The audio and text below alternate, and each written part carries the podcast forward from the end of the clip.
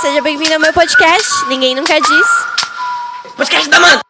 Oi, pessoal, tudo bem com vocês? Voltamos com mais um episódio no ar. O episódio que entra hoje é o episódio com @lucasplaneja. Foi um episódio muito legal onde a gente falou sobre processo de criação, sobre organização criativa, carreira, mudanças e muito mais. E eu espero que vocês gostem desse episódio porque ele tá bem especial.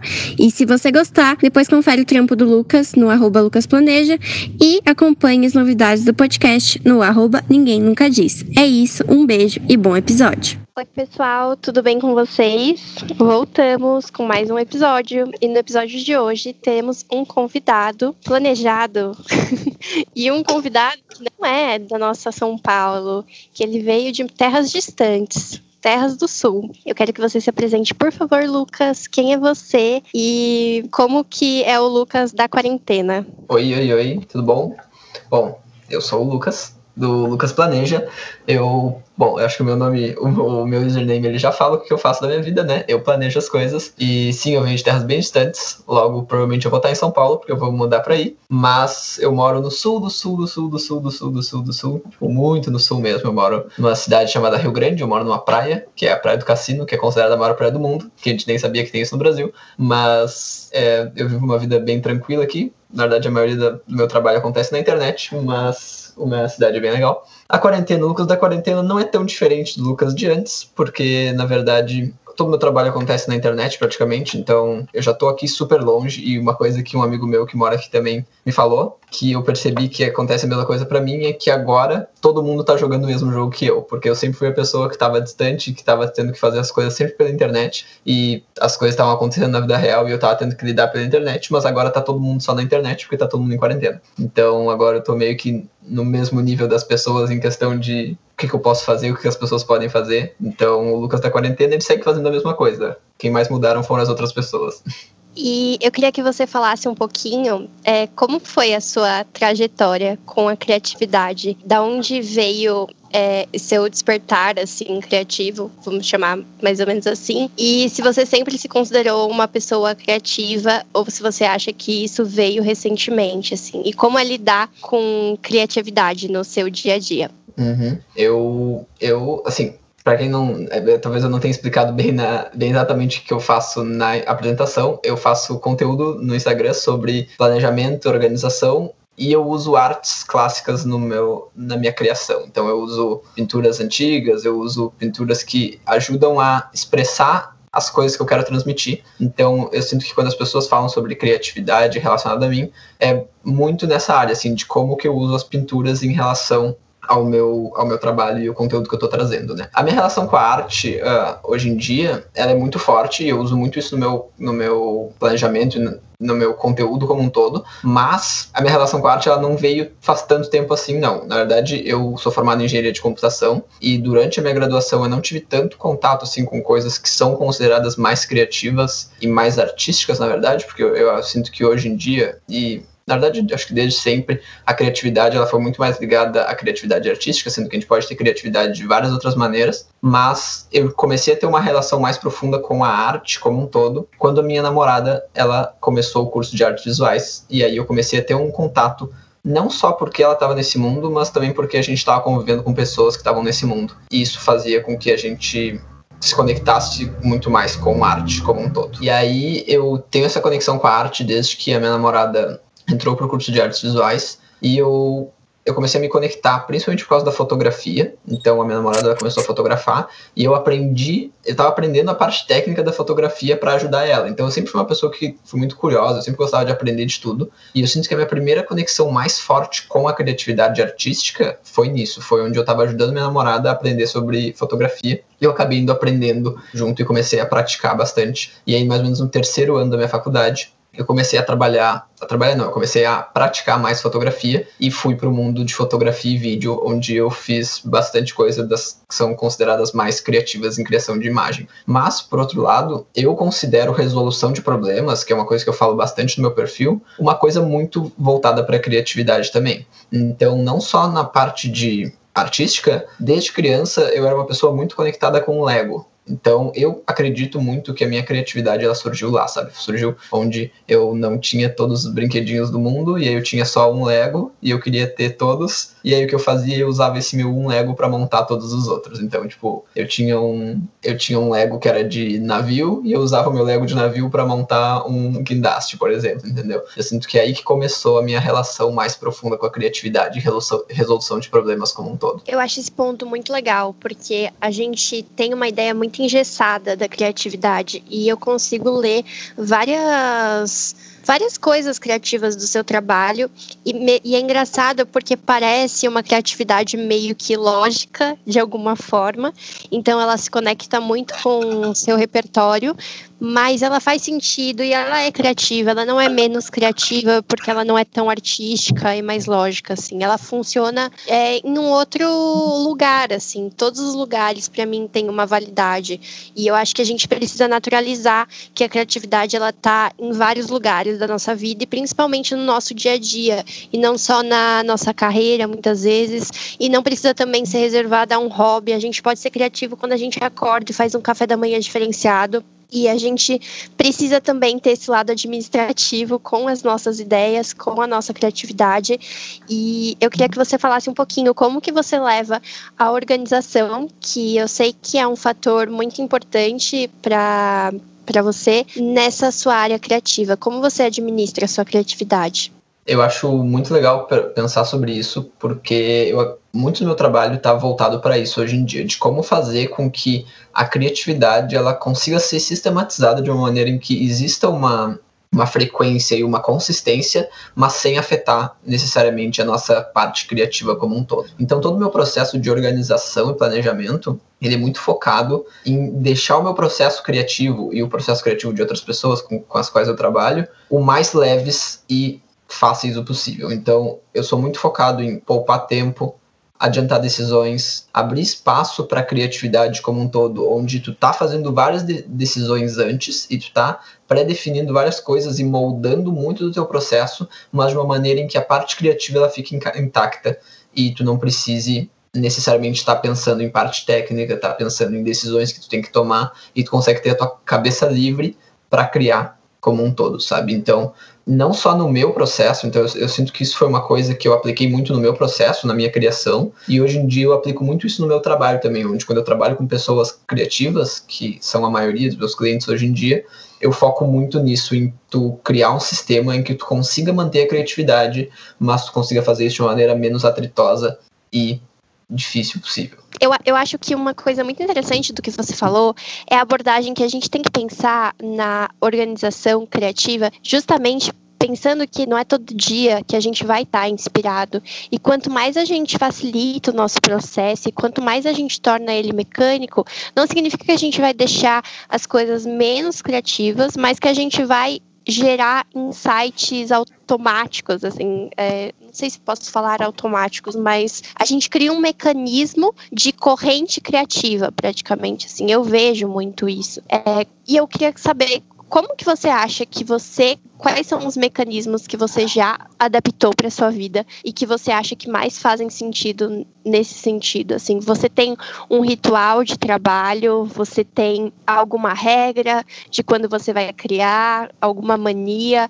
Como que você consegue colocar isso no seu dia a dia de uma forma prática? Sim eu acredito muito nisso. Eu acredito muito em uma coisa que é chamada ou não sei se eu chamo, ou se as pessoas chamam, de rotina criativa, onde tu tá moldando o teu todo o entorno, tudo que envolve o teu processo de criação, para que o teu cérebro ele entre naquele modo de estou criando agora e tu consiga tirar todas as outras coisas. E não, então para mim não é só deixar o ambiente o menos atritoso possível, que isso eu faço através da organização do planejamento, mas também ter um ambiente físico, um ambiente físico que seja organizado e pronto para eu consegui fazer as minhas coisas. Então, por exemplo, eu sempre tenho um caderninho com um lápis aqui do lado, caso eu queira anotar alguma ideia. Eu tenho as minhas, eu tenho as coisas abertas certas no meu computador, para caso eu queira fazer fazer alguma coisa específica. Então, eu tenho o Miro aberto, eu tenho o Notion aberto, tenho essas coisas que me ajudam no meu processo de criatividade, no meu processo de criação, para que eu não tenha que no meio do caminho, por exemplo, ter que abrir alguma coisa e ficar esperando e ficar estressado com aquela coisa que está que eu tô tendo que fazer, sabe? E além de ter um ambiente, não só físico como digital, muito confortável,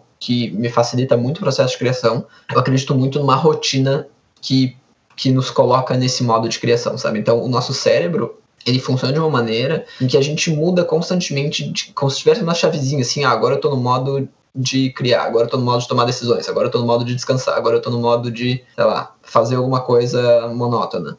E eu acredito muito que o nosso cérebro tem essas chavezinhas onde a gente muda como que a gente está funcionando como um todo, sabe? Então eu acredito muito em juntar para a gente fazer o menos o menor número de trocas possível. Por isso que eu tomo a maior parte das minhas decisões no início da semana. Eu, fa eu separo amanhã de segunda para tomar a maioria das decisões possíveis, para que eu não precise ficar tomando várias outras decisões no meio do meu dia, no meio da minha semana, porque eu já virei aquela chavezinha uma vez, eu botei o meu cérebro em modo de tomar decisões e fiz tudo isso lá segunda de manhã, sabe? Claro, eventualmente eu venho fazer uma outra, mas em geral eu acredito muito nisso de botar nosso cérebro num modo de funcionamento, sabe? E para criatividade, eu acho, eu acredito muito que isso funciona também, onde a gente coloca o nosso cérebro em modo de criação e aí nosso cérebro ele vai funcionar muito melhor para isso, sabe?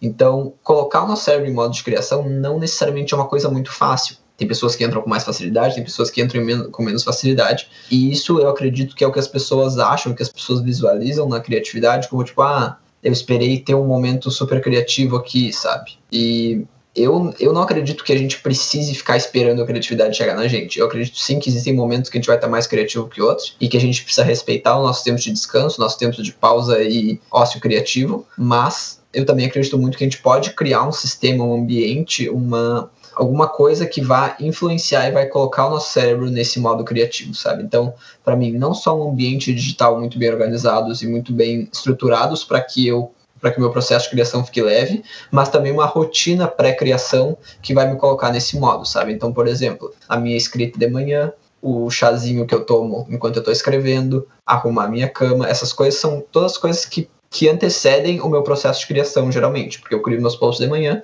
então eu acordo, eu tomo um banho, eu boto minha água para aquecer, eu arrumo minha cama, eu sento aqui com meu chazinho, escrevo três páginas diárias e aí sim eu sento, abro, to, eu crio todo o coisinha, crio todo o meu ambiente, então eu crio, eu abro o meu ambiente, na verdade, eu, eu abro o Miro, eu abro o Notion, eu abro meu, todo o meu processo de criação aqui no meu computador, eu organizo o meu ambiente e, e sim, eu venho a criar, sabe? Então, ter essa rotina antes faz com que o meu cérebro ele vá se acostumando, porque o meu cérebro já aprendeu que quando eu estou fazendo todas essas partes da rotina, ele eventualmente vai entrar no modo de criação, e isso facilita muito, porque eu chego com muito mais consistência nesse, nessa modalidade do meu cérebro de criar, sabe? Eu acho que dentro disso é muito interessante a gente pensar que é justamente criar uma rotina talvez não seja necessariamente para os dias que a gente vai estar tá bem, mas quando a gente cria essa rotina, facilita muito nos dias que a gente não vai estar tá tão bem assim, não tão criativo assim.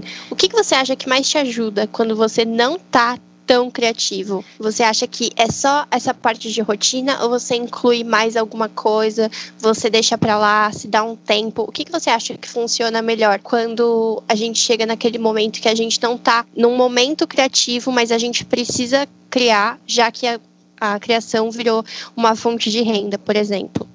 Eu, eu pessoalmente, eu tenho menos bloqueios criativos do que várias outras pessoas que eu conheço. Eu sou uma pessoa relativamente bem consistente até, porque eu sinto que ter toda essa rotina, todo esse processo me ajuda muito. Então eu estou constantemente funcionando nesse modo de criação. Claro, tem dias que eu estou mais criativo do que outros. E isso, sinceramente, eu acho que faz parte, a gente não tem como esperar estar 100% todos os dias, sabe? Mas uma coisa que me ajuda bastante é consumir, sabe? Eu sou uma pessoa que quando eu sinto que eu tô com dificuldade de criar, com dificuldade de ter ideias, com dificuldade de botar o meu processo de criação em prática, eu percebo que é porque eu tô esgotado em questão de coisas que eu consumi barra coisas que eu produzi, sabe? Eu acredito que é um balde ali onde tu vai enchendo com coisas que tu tá consumindo e tu vai tirando com coisas que tu tá produzindo. Então, eu passei por muito tempo da minha vida estudando, estudando, estudando sem parar. E aí quando eu comecei a executar mais, eu tinha muita coisa para tirar desse balde, mas chegou um momento em que eu percebi que eu precisava voltar a estudar. E aí, para colocar um balanceamento, assim, onde eu tô colocando novas informações no meu cérebro e eu tô tirando informações do meu cérebro. Eu não tô necessariamente esquecendo das coisas, mas eu tô esgotando elas, entre aspas, com o processo de criação, sabe? Então, o nosso cérebro não gosta muito da repetição, ele não gosta de repetir ideias antigas, ele não gosta de repetir criações antigas, então a gente tem que estar tá constantemente colocando novas coisas lá para produzir, sabe? Então, uma coisa que, que acontece muito para mim, que funciona muito para mim, é simplesmente quando eu percebo que eu não estou muito criativo, eu abro uma pasta que eu tenho com um milhão de pinturas e fico scrollando pelas pinturas e vendo, vendo se alguma me dá uma ideia legal e tal. Esse é o tipo de coisa que funciona muito bem para mim. Eu gosto de estudar também, então pegar algum curso que eu, que eu tenho aqui e, e ouvir alguma pessoa falando e ver se aquilo me gera algum insight. Então, eu acredito muito que a gente precisa ter input no nosso cérebro para ter algum output legal, sabe? Então eu acredito muito nisso de colocar novas coisas no nosso cérebro para fazer com que a gente volte a criar com mais facilidade. Eu achei engraçado que você falou que você não é o tipo de pessoa que tem muitos bloqueios criativos. E eu me vejo também nesse lugar, porque eu, na verdade, eu sou uma pessoa que eu tenho um problema de ter muita ideia. Eu, tipo, vou tendo ideia, vou tendo ideia, e aí uma ideia leva outras mil ideias, e aí isso, na verdade, era o problema, porque vai me dando tanta animação e aí me dá um, um, modo imediatista e acabo ficando gerando várias ideias, não levando nada à ação, não organizando nada. Na verdade, antes eu não acabava não organizando tanto as coisas e até que chegou um momento que eu pensei, caraca, eu sou uma pessoa que tem várias ideias, mas o que, que eu estou fazendo com tudo isso? Então, começar a administrar minha criatividade foi uma das melhores coisas que eu comecei a fazer, porque eu comecei a armazenar com mais sabedoria as minhas ideias, então eu passei a não só anotar minhas ideias, mas organizar elas por é, projetos, por coisas que eu gostaria de fazer, não deixar tudo no mesmo bolo, porque muitas vezes a gente deixa tudo numa lista infinita que nunca vai levar a lugar nenhum, porque a gente acaba nem acessando essa lista. Então, eu acho importante a gente também entender que tem esse outro lado que você pode pensar, ah, eu não, nunca tenho um bloqueio criativo, mas ao mesmo tempo eu não crio tanta coisa. Às vezes é porque você está armazenando várias coisas, não está colocando nada em prática e às vezes não está planejando, assim, né? Como Lucas planeja. você acha que isso acontece com você? De você ter, tipo, várias ideias e aí acaba que você, nesse nesse start, assim, de ter várias ideias, você acaba meio que se paralisando e acaba não seguindo nenhuma? Ou você tem uma ideia, executa, vai para outra? Como que você faz essa administração? Eu, eu sempre fui uma pessoa com muitas ideias também, e eu sempre fui uma pessoa muito animada com as coisas, sabe? Então, curioso, animado e cheio de ideias. Tu pode imaginar onde é que isso leva. Eu desistia de, proje de projetos com muita facilidade, sabe? Então eu começava coisas e logo, logo eu já tinha uma ideia melhor, melhor entre aspas, né? Que não necessariamente era melhor, mas eu tinha uma ideia que na hora parecia melhor para mim e na hora eu já começava e trocava completamente o meu caminho e começava a fazer outra coisa. Então isso foi um processo bem difícil para mim, porque eu não necessariamente ficava paralisado, na verdade eu só trocava mesmo. E e eu tava sempre fazendo uma coisa nova, sempre fazendo uma coisa nova. E passar por esse processo de organizar as coisas e conseguir não, não abrir mão de outras ideias só porque eu tive uma ideia boa, facilitou muito e eu com certeza só consigo fazer isso muito melhor hoje em dia por causa da minha organização como um todo, sabe? Porque quando eu tenho várias ideias, eu passo muito por esse processo que você falou de anotar, de de ter tudo guardado, porque o nosso cérebro ele fica muito mais tranquilo quando a gente já anota as coisas, quando a gente guarda aquilo em algum lugar que a gente sabe que está seguro e a gente sabe que aquela ideia não vai sumir, a gente sabe que aquela ideia não vai sair da nossa cabeça quando a gente menos espera. A gente isso gera uma segurança bem legal no nosso cérebro que faz com que a gente consiga focar muito melhor nas outras coisas que a gente está fazendo eu acho que depende muito do tipo de ideia que tu tá tendo, tá? Então, por exemplo, eu sempre fui uma pessoa que tinha ideia de vários projetos. E aí isso me dificultava bastante porque eu, era muito difícil eu colocar mais de um projeto em prática, sabe? E provavelmente quando eu tivesse ideia para um projeto, eu ia ter que deixar o outro de lado. Eu, eu, ia ser tipo, ah, ou eu faço esse ou esse, porque eu não vou conseguir fazer os dois ao mesmo tempo. Isso foi uma coisa que sempre foi muito clara para mim. Mas, por exemplo, outras ideias que abrangem o mesmo lugar, por exemplo. Então, eu tenho a ideia de um conteúdo e eu tenho, por exemplo, eu vou fazer um post no dia e eu tenho ideia de três conteúdos, de três posts no mesmo dia, assim, ah, tenho uma ideia atrás da outra, assim, três, já era. Isso é uma coisa que para mim funciona super bem porque eu salvo as ideias, tá? Eu também tenho um processo de organização, um processo de documentação bem legal que vai me permitir voltar naquilo e ver se depois de um tempo, ou no próxima semana, ou até no dia seguinte, ver se aquilo ainda faz sentido para mim para que eu consiga colocar em prática as ideias antigas que eu, te, que eu tive, sabe? Mas hoje em dia, quando eu tenho ideias de novos projetos, eu geralmente boto um pin ali naquela. Eu guardo aquilo em algum lugar e penso, tá, será que isso faz sentido para mim agora? Será que isso faz sentido eu colocar na frente do projeto que eu tô fazendo agora? Será que eu preciso mesmo fazer essa mudança? E, e penso as coisas muito mais racionalmente para ver se eu não tô tomando uma decisão muito em cima da hora, não tô tomando uma decisão muito impulsiva, para entender mesmo se é para lá que eu vou e se eu não for para lá, o que eu vou fazer com aquela ideia, sabe? Por muitas vezes eu escutei das pessoas que, tipo, coisas do tipo, ah, você é criativa, mas é porque você não trabalha com a sua criatividade. Porque quando você ficar usando, você vai meio que esgotar o seu poço, sabe? Não sei se você já ouviu coisas assim. Parece que as pessoas colocam um, mau gouro, assim, tipo, não, você vai trabalhar, não, não pode trabalhar com criatividade, porque você vai se cansar, isso vai deixar de te fazer feliz. As pessoas colocam muitas coisas negativas e existem coisas negativas, mas eu queria pensar em coisas positivas, assim. O que, que você mais gosta de trabalhar com criação hoje em dia? O que, que mais te dá alegria no Lucas Planeja? Qual que é o momento, assim, de trabalho que você fala, putz, é isso, é para isso que eu quero me mover, é isso que me move? Tem mais de uma coisa, na verdade. Uh, são duas coisas principais que eu percebo que fazem uma diferença enorme no meu trabalho hoje em dia. E uma delas eu não tenho certeza se ela está rela diretamente relacionada com a criatividade ou se é mais alguma coisa de o fato de eu estar trabalhando para mim mesmo, tá? Então, uma das coisas é isso. Eu sou a pessoa responsável pelo meu sucesso e pelo meu fracasso. Então, eu sei que ninguém mais está tomando controle daquilo. E criativamente, o que me deixa muito feliz é ver o retorno direto das pessoas, sabe? Porque eu, antes, todos os meus trabalhos, eles eram na computação muito por trás, sabe? Tipo, por trás das coisas que estão acontecendo. Eu não era a pessoa que estava lá. Então, eu não necessariamente estava tendo um feedback direto das pessoas, mas também eu estava numa indústria muito menos. que dava muito menos retorno, dava muito menos feedback em questão de carinho, carinho emocional com as coisas, sabe? Então, eu fazia uma eu desenvolvi uma pesquisa durante toda a minha graduação onde o, a retribuição que eu tinha com aquilo era uma retribuição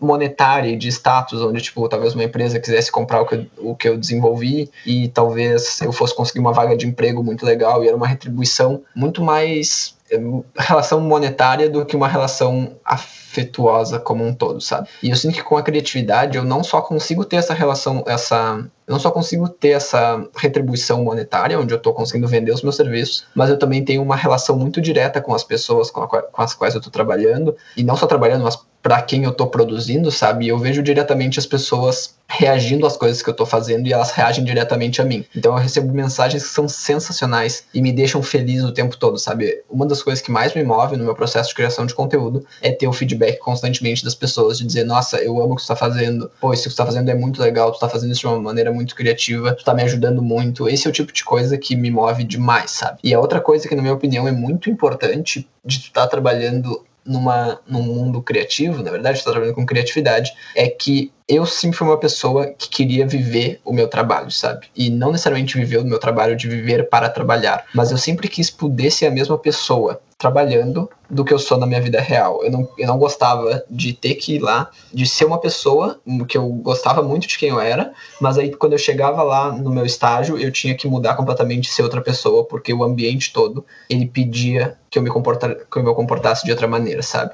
E quando eu comecei a trabalhar com criatividade, isso começou a mudar muito, porque eu comecei a poder mostrar muito melhor quem eu era e conseguir viver o que eu estava fazendo, sabe? Então, eu, o Lucas do trabalho começou a ser o mesmo Lucas da vida real. E o fato de eu estar tá trabalhando constantemente com pessoas criativas me permite isso. E não só eu fico muito feliz por poder ser quem eu sou de verdade enquanto eu estou trabalhando, mas também por estar relacionado com pessoas com as quais eu me identifico muito, sabe? Porque na computação eu, obviamente, tinha pessoas que eu gostava bastante, mas em questão de personalidade, de gostos e coisas que as pessoas gostam de fazer e da maneira com que elas se comportam, eu era muito diferente das pessoas, sabe? Então esse foi um processo bem legal de começar a trabalhar mais com criatividade, onde eu consigo me relacionar com pessoas incríveis. Não que as outras pessoas não sejam incríveis, mas essas são pessoas incríveis que eu me identifico. Nossa, tudo é isso. Concordo. Concordo 100%. Tanto da primeira parte, que ela faz muito sentido para mim. Eu acho que a gente tem que aprender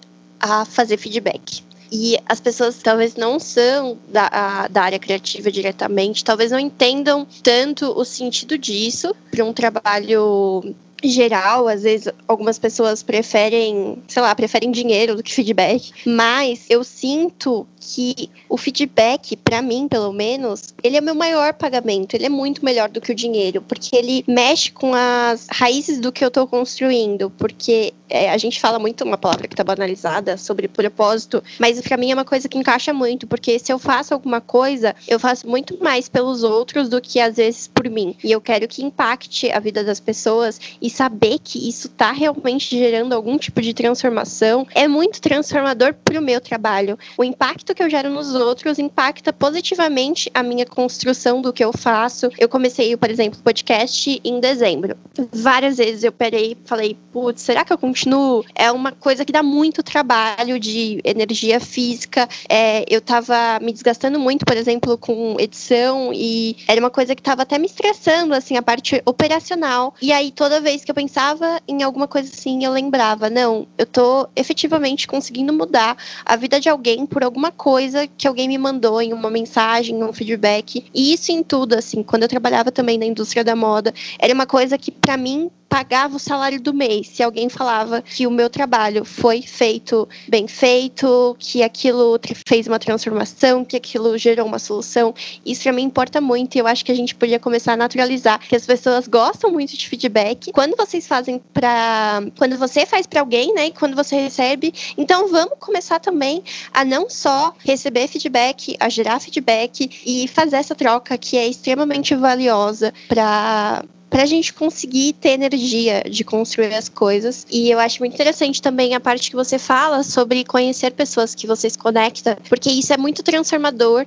E eu acho que eu sempre fui uma pessoa que eu pensei muito que hum, eu acho que a gente com certeza, nem todo mundo vai poder trabalhar necessariamente, efetivamente, com o que gosta e tem muitas restrições, mas ao mesmo tempo eu acho que a gente tem que ser feliz no nosso trabalho, independente de qual for ele, porque ele pega metade da nossa vida. E quando a gente coloca o nosso trabalho alinhado ao que a gente quer para nossa vida, isso facilita muitas coisas, porque a gente vai trabalhar com muito mais prazer do que quando a gente trabalha simplesmente pelo salário.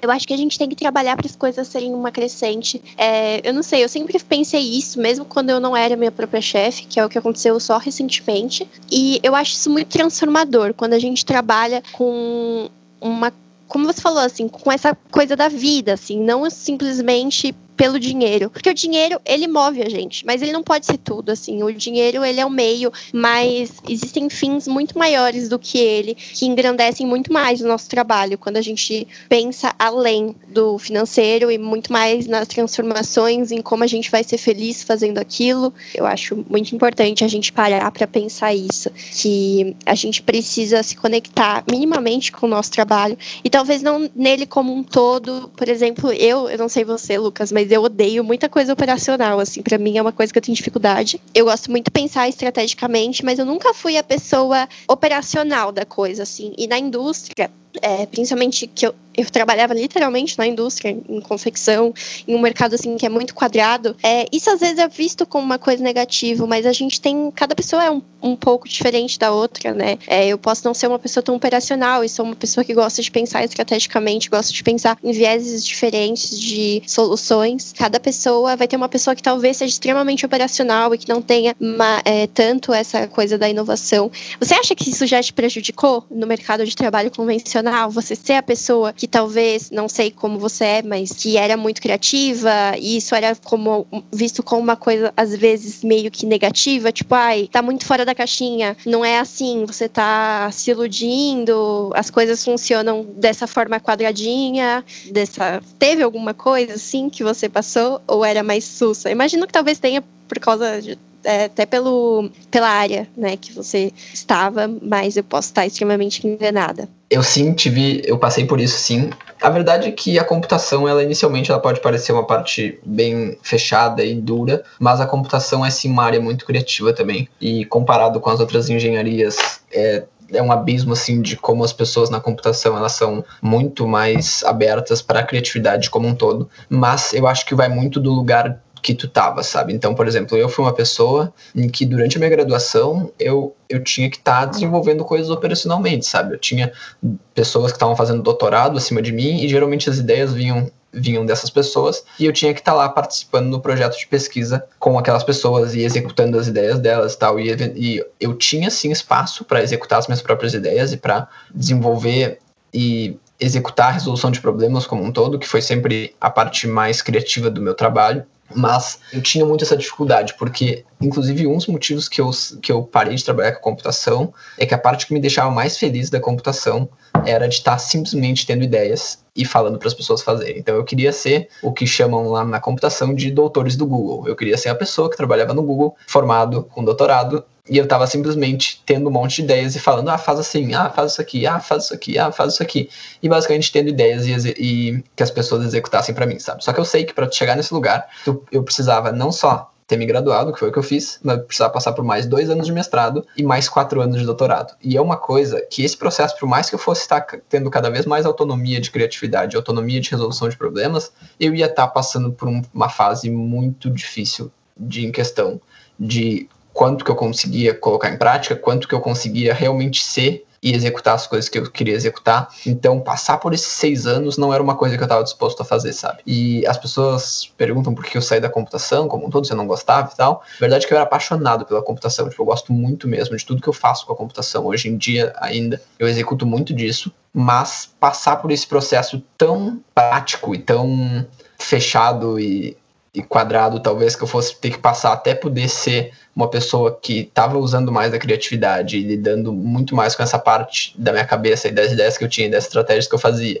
e dos problemas que eu tentava resolver, chegar até lá ia ser muito difícil. E não quer dizer que eu não conseguiria, eu provavelmente conseguiria, eu só tinha outros caminhos que eu queria tomar e eu não estava disposto a passar por esse processo, sabe? E tá tudo bem, eu, eu não considero isso uma desistência, na verdade eu fiz coisas incríveis na computação e eu sou muito orgulhoso de tudo que eu fiz, mas simplesmente não fazia mais sentido para mim continuar mais seis anos nessa, nesse caminho que não, que não me deixava mais feliz, sabe? E esse lance de trabalhar por pela felicidade também, eu acho importantíssimo e eu acho que é uma coisa muito geracional, sabe? Onde a nossa geração ela tá muito mais conectada com isso. E eu acho que também tem muito a ver por a nossa geração em média ser um pouco mais privilegiada do que a geração anterior. Então eu sinto que a gente tem esse privilégio de poder pensar na felicidade, porque a gente não, não todo mundo, né, obviamente, mas várias pessoas, eu acho que eu acredito que mais da maior, mais do que a média tem uma uma possibilidade de pensar nessa, nessa parte de retribuição social, de retribuição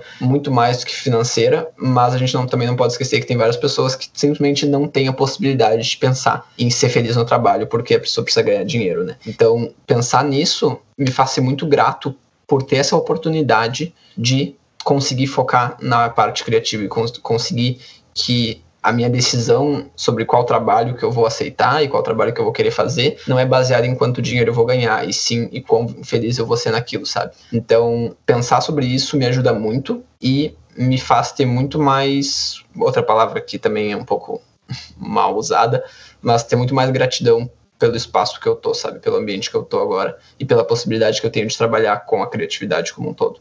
Nossa, eu, eu sinto muito, muito isso, principalmente o que você falou, decifrando é, o que, o que você ia ter que passar na carreira de computação veio muito que eu estava vivendo, o cenário que eu estava vivendo, porque quando eu pensei na profissão de moda, eu sempre pensei que eu ia ser uma estilista, uma designer de moda. Eu acho a profissão designer linda e incrível, principalmente quando eu penso que um designer é um solucionador de problemas, eu me conecto muito com isso. E aí eu cheguei na indústria e eu descobri que eu ia ter que ser por sei lá, no mínimo cinco anos uma assistente que eu ia fazer todo o operacional, ia criar praticamente nem 20% das coisas. E aí, isso foi me frustrando, porque é o que você falou, assim, eu tinha capacidade, eu poderia chegar, e eu amo o ponto final dessa história, mas eu não estava disposta a ficar mais. Olha, ai que medo. Lucas, é a primeira vez que eu estou falando que eu não estou disposta mais a estar nesse lugar, tá? Tô... Porque eu, eu, acabei de meio que tô decidindo se eu vou fazer uma transição de carreira. Enfim, é, mas parece que eu tô fazendo um exposit da minha vida de trabalho pro, pra todo mundo. Agora é meio oficial, assim, mas eu não tô disposta a ficar cinco anos sendo assistente de estilo. Tipo, não é uma coisa que vai me fazer feliz. Eu não quero ser mais ou menos feliz por cinco anos pra talvez, quem sabe, ser feliz daqui a oito anos. Eu preferi sair dessa curva. Eu acho que até é interessante falar isso para as pessoas. Não, eu acho que eu não quero mais. Se vocês pensarem em mim, talvez. Eu agradeço muito a quem me manda oportunidade de emprego. É, algumas pessoas até me desejam, assim, ah, espero que você consiga voltar para a área. E, honestamente, eu não sei se eu quero voltar para a área, eu não sei se eu quero um emprego legal. Eu quero simplesmente fazer talvez coisas menos glamurosas, mas que me deixem feliz e não vão me deixar feliz só daqui cinco anos, sabe? E eu acho que é legal pensar nisso, porque muitas pessoas, às vezes, eu sinto que existe uma ideia de que é soberbo você querer trabalhar com criação, que você quer, tipo, subir degraus, por, por isso, assim, ai, ah, você não quer, é, não é pela criação, é porque você quer, sei lá, o seu doutor do Google, no meu caso, é que você quer ser estilista, todo mundo quer essa parte. Não, acho que não é todo mundo, não. Eu já conheci pessoas que trabalham no operacional muito felizes. Eu acho que é justamente uma uma coisa de cada pessoa se identifica com uma tarefa, um modo de viver as coisas. Nem todo mundo quer trabalhar com essa parte, tá tudo bem também. Então, eu acho que as pessoas podiam ser mais legais nesse sentido e permitir que as pessoas tenham esses tipos de sonho e de desejos. E eu entendo super o que você falou, eu não acredito, pelo menos, eu, Amanda, não acredito em meritocracia e eu não acho que a gente pode falar que sei lá, todo mundo vai ser feliz e pode trabalhar com o que quiser, porque tem muito a gente o dinheiro ele fornece também no nosso os, os, nossos recursos básicos, eles fornecem nossa alimentação, a nossa moradia. Nem todo mundo tem o mínimo disso, mas eu acredito que dentre todas as opções, eu acho que a gente pode tentar escolher dentro das possibilidades o que se mais se, o que mais se aproxima assim com o que a gente acredita. A gente que a, a nossa geração, você falou essa coisa da geração e para mim faz total sentido, e a gente venderam pra gente uma fórmula que a gente ia fazer o ensino médio, a gente entrar na faculdade e depois da faculdade a gente ia conseguir um emprego e que era isso, e que esse emprego tipo, a gente ia subir na escadinha do emprego e que automaticamente a gente ia ter um salário bom porque a gente cumpriu as regrinhas, assim. A gente foi ensinado que, tipo, fazer faculdade meio que era, tipo, sei lá, a solução, assim, né? Tipo, é só, é o terceiro passinho. Os nossos pais não tiveram oportunidade, agora que vocês têm, tô falando é, generalizando, tá? É, então, é isso, você precisa fazer faculdade e isso automaticamente vai te dar uma renda maior que seus pais, ou pelo menos igual a eles, se eles também tiveram faculdade. E é isso, e acaba é a história. E existem muito mais caminhos e curvas dentro disso, né? A gente pode se encontrar nas curvas, a gente pode se encontrar às vezes dentro da nossa profissão um viés diferente ou até mesmo sair da profissão e tá tudo bem. E não é um abandono, a gente só tá ressignificando tudo aquilo que a gente aprendeu, é que o Lucas falou que ele usa ainda da engenharia de computação no trabalho dele. E talvez, quem sabe, um dia ele volte a trabalhar com isso e tá tudo bem se ele não voltar também. E tá tudo bem se eu ficar na moda ou se eu não ficar na moda. Eu tenho um repertório de moda que me ajuda todos os dias a ser uma pessoa mais criativa, a desenvolver minhas ideias, a ter planejamento, porque é, moda, você faz muito planejamento de coleção e nada mais é do que um grande planejamento, é conectar ideias diferentes para criar coisas novas. Então eu sei que eu vou levar para minha vida e eu acho legal passar essa mensagem de que se você tá pensando agora, nesse momento, você reviu tudo e você pensar, tipo, vou mudar de carreira, tá tudo bem. Se, se isso fizer pra, sentido para você, não significa que você perdeu tudo que você conquistou antes. Você sempre vai levar isso junto de você. É, nada foi perdido. Você só vai criar novos significados para as coisas. E, enfim, acho que era isso que eu queria mais falar. Eu amei muito que tu teve esse teu momento agora, porque eu lembro exatamente quando que eu tive esse momento específico que tu acabou de ter, pelo que eu entendi, que é a primeira vez que tu fala publicamente de alguma decisão grande que tu tá tomando, sabe? E talvez isso já esteja decidido há muito tempo na tua cabeça, mas o fato de colocar isso para fora pela primeira vez é uma sensação muito incrível, uma sensação diferente, assim, que dá aquele friozinho na barriga, dá um medo, tipo, nossa, eu tô realmente falando para essas pessoas agora, que no caso o teu foi bem mais bem mais complexo que o meu, porque tu tá falando para todo mundo que tava vendo o podcast, eu tava, na verdade, falando com os meus amigos, mas eu lembro exatamente onde eu tava. Eu lembro de estar sentado com os meus amigos num, numa, num rolê que a gente estava fazendo, e eu estava sentado com eles e eu estava pela primeira vez falando que eu não ia continuar na computação. E eu lembro exatamente como eu me senti, sabe? Então eu, eu fico imaginando que tu deve ter tido um, um, sentimento muito parecido agora. E eu acho esse sentimento incrível, sabe? Eu passei por isso logo que eu saí da graduação e eu lembro exatamente dessa sensação. E eu estava lembrando como minha namorada ela fez isso sem querer também, porque tu acabou de fazer isso sem querer. E a minha namorada ela também passou por um processo bem similar, que ela tinha um brechó e no momento em que ela tava que ela resolveu que ela não ia mais trabalhar com brechó, que ela ia focar só na fotografia, que é uma coisa que sempre foi um dos focos dela, mas ela nunca tinha falado publicamente, eu sou fotógrafa, eu vou trabalhar com fotografia ou eu trabalho com fotografia. E aí no vídeo pro brechó, porque ela, ela tinha um brechó e tal, e o brechó ele, ele tomou umas proporções bem grandes até, mas quando ela foi fechar o brechó, ela fez um vídeo para as pessoas explicando por que, que o brechó ia acabar como brechó, sabe? E, esse e nesse processo, no meio do vídeo, saiu ela falando, tipo, ela nem tinha percebido, mas ela falou que ela ia sair do brechó para trabalhar com fotografia especificamente, e foi esse processo. Tipo, ela me falou exatamente a mesma coisa, falou, nossa, nunca tinha falado isso e saiu meio sem querer, sabe? Eu tava lá e aí eu tava explicando para as pessoas e do nada eu falei, pela primeira vez, assim, e aí eu falei publicamente que ia, que ia trabalhar com fotografia, e foi o que aconteceu com ela. Para mim foi um pouco mais controlado, onde eu falei pros meus amigos, mas eu acho muito legal esse processo, sabe? Eu acho muito legal essa realização e essa, essa segurança que a gente sente inconscientemente de falar aquilo para as pessoas. E isso representa muito, sabe? Representa muito e representa que a gente tem uma certa confiança na nossa decisão já, que isso já está muito mais bem estruturado na nossa cabeça se a gente tem confiança para falar para os outros. E eu lembro não só quando eu saí da computação, mas quando eu resolvi que eu ia criar o Lucas Planeja também. Eu falei, eu estava sentado com dois amigos meus comendo um cachorro quente vegano e eu falei para eles, cara, eu vou começar a criar conteúdo na internet. E aí eles falaram, cara, sério, que massa. Eu, é, vou começar. E aí, sei lá, um mês depois eu comecei o Lucas Planeja. E eu lembro até hoje, assim, tipo, são dois momentos que são dois meio que duas viradas na minha carreira, né? E eu lembro muito fortemente dela, sabe? São coisas que marcaram muito a minha vida. Eu acho muito. É muito louco, porque muda uma chave que é uma chave inexistente, que tipo, a gente tá se privando. A verdade é que as pessoas pouco se importam, na verdade. Se você vai continuar com a sua carreira, se você decidiu mudar. E eu acho engraçado que para mim é muito específico, porque eu sempre quis fazer moda e eu ainda gosto de moda.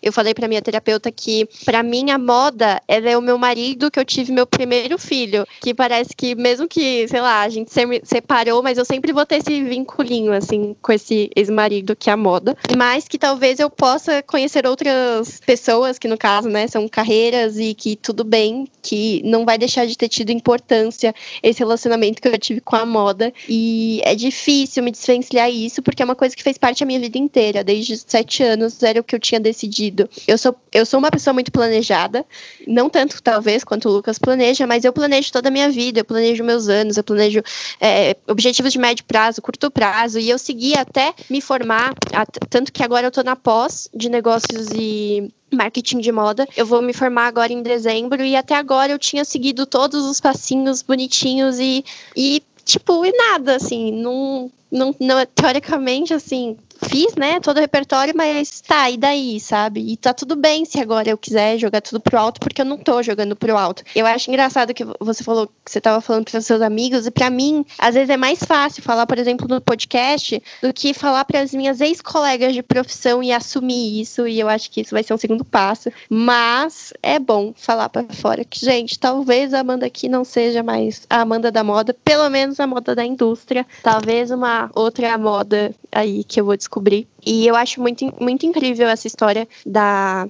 da Elisa. É estranho, porque eu sei que ela é Elisa, por causa da live. E eu comecei, inclusive, a seguir ela, porque eu achei as fotos dela brilhantes. Eu acho que ela tem uma sensibilidade, ela tem uma coisa. E eu acho que uma coisa que é interessante é que pensar que, por exemplo, a Elisa, ela migrou para fotografia e ela tinha um brechó, mas se você olha para a foto dela, ela se conecta com isso. Então, é, eu acho que a maior mensagem assim que eu posso deixar desse programa é: nada que você estudou necessariamente você perdeu, você está mudando, isso vai só estar tá dentro do seu repertório e te levando a lugares diferentes, mas isso não está perdido. Isso muda o seu olhar para sempre e isso está dentro de você. Então, se você está pensando, você dessa casa, em começar um projeto e está com medo porque você perdeu alguma coisa, tenha certeza que você não perdeu nada. Oi, tudo bem? Você gosta do meu podcast? Gosta dos temas que eu falo? Você se identifica com a criatividade? Você acha legal quando recebemos convidados do ramo da criação? Você já quis muito trabalhar com criação, mas deixou isso adormecido? Bom, eu tô formulando o meu curso de criatividade para inspirar você a ter uma vida mais criativa e consciente. Eu acredito que você pode manter a criatividade na sua vida sem precisar necessariamente trabalhar com ela diariamente. Ela pode ser o seu hobby e o que vai trilhar a sua vida com propósito. E por isso eu criei um curso para você conseguir ser uma pessoa mais criativa, confiante e entender o que faz sentido para você e parar de se comparar com os outros. O curso lança lá em setembro, mas para ir acompanhando o desenrolar dessa história, você já pode ir acompanhando o arroba Ninguém Nunca Diz. É isso, recado rápido. Muito obrigada. Oi, licença, desculpa interromper, mas é que tá na hora das dicas. E eu sempre peço para a pessoa dar um conselho referente ao episódio e dar uma indicação de um livro, filme, série, frase, o que você quiser.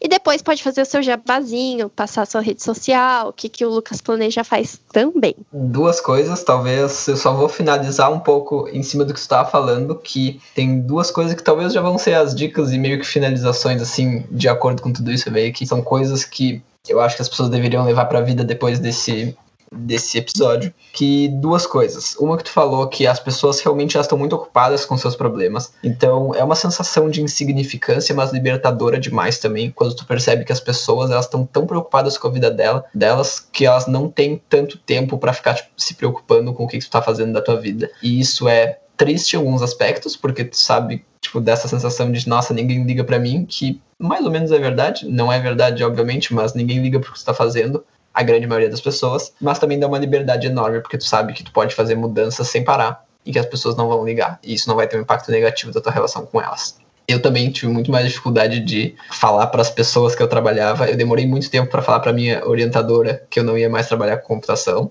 mas realmente esse é um processo mais difícil mesmo. E a outra coisa que eu acho que é um complementar assim que dá uma fechada bem legal no episódio é que muitas vezes a gente tem medo de mudar por já ter colocado muita energia em alguma coisa. Então, o fato de tu já ter feito, sei lá, cinco anos na graduação, pode pensar, putz, mas agora eu já, já passei tanto tempo aqui, já fiz cinco anos dessa graduação, agora que eu acabei cinco anos eu vou deixar de fazer isso, eu vou trocar de, vou trocar de área, vou fazer alguma outra coisa que não leva tanto em conta isso?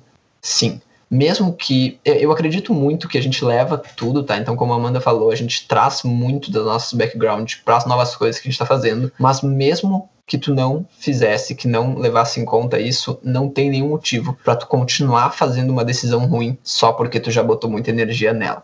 Então, seja um investimento na bolsa, seja um investimento de carreira, seja um carro que tu comprou, seja o copo que tu usa para tomar água, não tem porquê tu manter aquela coisa acontecendo se ela não te faz bem só porque tu já investiu muito tempo nela, sabe? Então, eu acho isso uma coisa incrível de pensar e me dá uma liberdade enorme na hora de abrir mão das coisas. Claro, eu não gosto de abrir mão de tudo. Na verdade, eu passei por um processo exatamente ao contrário, de começar a abrir menos mão das coisas. Mas hoje em dia, quando eu abro mão de algo, eu abro com muito mais clareza e muito mais tranquilidade. Porque eu não fico me sentindo culpado por já ter colocado muita energia naquilo. Sobre as dicas, eu tenho duas dicas específicas. Uma, eu acho que tem bastante a ver com esse episódio, que é um livro chamado Essencialismo. É, o, o livro é Essencialismo, a arte de fazer. Eu não lembro exatamente qual é o, o complemento do livro, é tipo é essencialismo dois pontos, mas é basicamente sobre tu te focar e tu ser focado nas coisas e tu aprender a dizer não para outras coisas e tu aprender a focar em algo para tu ser bom naquilo, sabe? É basicamente pensando que não dá para tu ser bom em tudo, não dá para tu focar em 10 coisas ao mesmo tempo e tentar ser bom em tudo ao mesmo tempo. Eu sempre fui uma pessoa que tentava fazer de tudo e tentava focar em milhões de projetos e tentava ser a pessoa incrível que faz um milhão de coisas, mas eu percebi que eu tinha que ter muito mais foco na minha criação como um todo, sabe? Então eu não, eu não digo que não dá para tu ter mais de um projeto, mas talvez tu tenha que ter muito mais clareza quais são as coisas essenciais para ti. E esse livro é um livro que ajuda demais na hora de tu olhar para suas tarefas, olhar para as coisas que tu tem que fazer, olhar para as tuas relações, olhar para as pessoas que tu está envolvido e pensar: será que isso aqui é essencial na minha vida? E esse foi um livro que mudou minha vida, de verdade, e eu aconselho para todo mundo. E a outra dica que eu queria dar é uma série simplesmente maravilhosa, que não tem nada a ver com nada que a gente falou, mas é uma série muito boa e eu vou dar dica só porque ela é muito boa mesmo, que é The Office. No, God, please, no! No! Ela é provavelmente várias pessoas já assistiram. Eu já tinha ouvido falar milhares de vezes e eu resolvi assistir pela primeira vez esse ano durante a quarentena e eu acabei. É uma série maravilhosa, é muito, muito, muito, muito engraçada e eu chorei muito no final, porque o final é muito bom e eu arrisco a dizer que é um dos melhores filmes de série que existe. Hora do jabá! É o momento do jabá. Olha só, ó, o que que há? Todo mundo tem um projetinho ou um espaço de comunicação e eu te convido a conhecer. Ou não, sentem por mão. Sobre mim, eu sou o Lucas Planeja, arroba Lucas Planeja no Instagram. Todas as outras redes tu encontra por lá. Na verdade, acho que a maneira mais fácil de me encontrar é lucasplaneja.com. Eu tenho. Eu crio bastante conteúdo sobre atingir objetivos, sobre planejamento como um todo, principalmente para criadores de conteúdo e autônomos em geral. Então eu estou trabalhando bastante com pessoas que querem atingir objetivos e é isso, eu faço live toda quinta, passou pro YouTube agora, as lives estão sendo no YouTube. Eu faço um milhão de conteúdos por semana. Mentira, eu faço 14 conteúdos profundos por semana, porque eu mudei minha linha editorial recentemente, então qualquer coisa, só olha por lá. Ah, e a última coisa, sempre fica muito confortável para me chamar para conversar, porque eu amo muito conversar com as pessoas. Então, é um processo incrível para mim de quando as pessoas me chamam na DM, me chamam onde for e trocam ideia comigo, seja o que elas estão fazendo da vida, seja alguma dúvida em questão de planejamento e organização, o que for. Sempre fica muito confortável para me chamar e conversar. É isso. Bom, a minha dica vai ser uma dica talvez polêmica, talvez não, mas talvez polêmica, que é o documentário do Bill Gates, que eu assisti recentemente, tem na Netflix, e eu achei incrível, pelo menos eu vi o primeiro episódio. É, é que não é um episódio exatamente, é como se fosse um documentário com duas partes.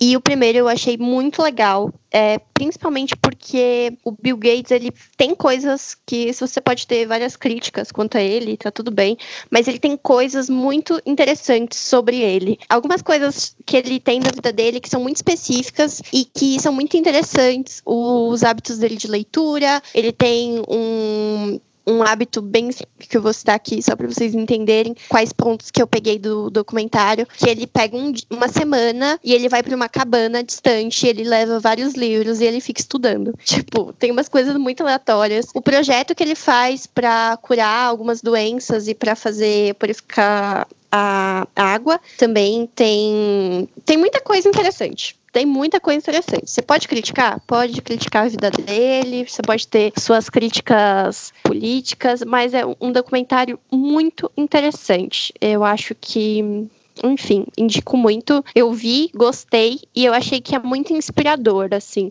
É, me deu vontade de conseguir os meus objetivos para conseguir ajudar mais pessoas. E dentro disso, eu indico um livro que é brilhante, que, tipo, ele é bobo no sentido de que Tipo, não tem uma escrita mega blaster, mas ele me mudou muito e eu quero ler esse livro. A minha vontade é ler ele pelo menos uma vez no ano para eu lembrar tudo que eu acredito, que é crie algo que faça diferença, que conta a história da Tons, que é aquela marca de alpargatas americana, que quando você compra uma alpargata, ela doa outra alpargata o livro é muito legal. Ele fala sobre vários projetos de pessoas que têm projetos é, de marcas, projetos mesmo de ONG, que sempre tem algum foco em uma parte que é financeira, mas em uma outra parte que é para ajudar alguém. E é muito legal é muito inspirador, te dá uma ideia de que você pode ter um negócio alinhado a práticas de ONG. É um livro bem, bem legal. E eu acho que é isso. Se você gostar desse episódio, por favor, me manda um feedback. Manda um feedback pro Lucas também. Cria esse diálogo com a gente. Eu amo quando vocês me mandam feedbacks. Inclusive, eu recebi um do acho que essa semana, hoje é dia 23, que eu fiquei super feliz. E eu sempre fico feliz, eu sempre respondo. Então, se você gostou desse episódio ou de algum outro, me manda, porque eu sempre fico muito feliz. E eu vou começar a colocar sempre um feedback no finalzinho do programa, lendo ele e conversando um pouquinho com vocês, tá bom? Muito obrigada se você escutou até aqui. Muito obrigada, Lucas, por ter participado. Espero que você tenha gostado de participar aqui com a gente. E é isso. Se vocês gostarem, me mandem mensagem mensagem que aí a gente arrasta o Lucas talvez outro dia para vir de novo, tá bom? Muito obrigada, pessoal. Muito, muito, muito obrigado. Tava sensacional. Eu gosto muito de conversar, então qualquer processo desse de ter uma conversa aberta com alguma pessoa me deixa muito feliz. E eu gostei bastante desse formato aqui onde a gente pode conversar mais livremente sobre os assuntos. Eu amei para onde essa conversa foi e eu fico honradíssimo pela oportunidade. Muito, muito obrigado de verdade mesmo. E fique feliz que esse foi o primeiro podcast que eu participei, que é uma coisa que eu tô querendo fazer há um tempão, mas é, eu tava pensando sobre se eu vou criar um, se eu vou participar de algum, se eu vou fazer uma parceria com alguém, e aí tu me chamou e eu tava tipo, pô, vamos fazer um podcast, coisa boa, fico feliz, muito obrigado pela oportunidade, e eu espero que seja o primeiro de muitos, e quem sabe a gente se encontra de novo por aqui também. Tchau, gente. Podcast da Man!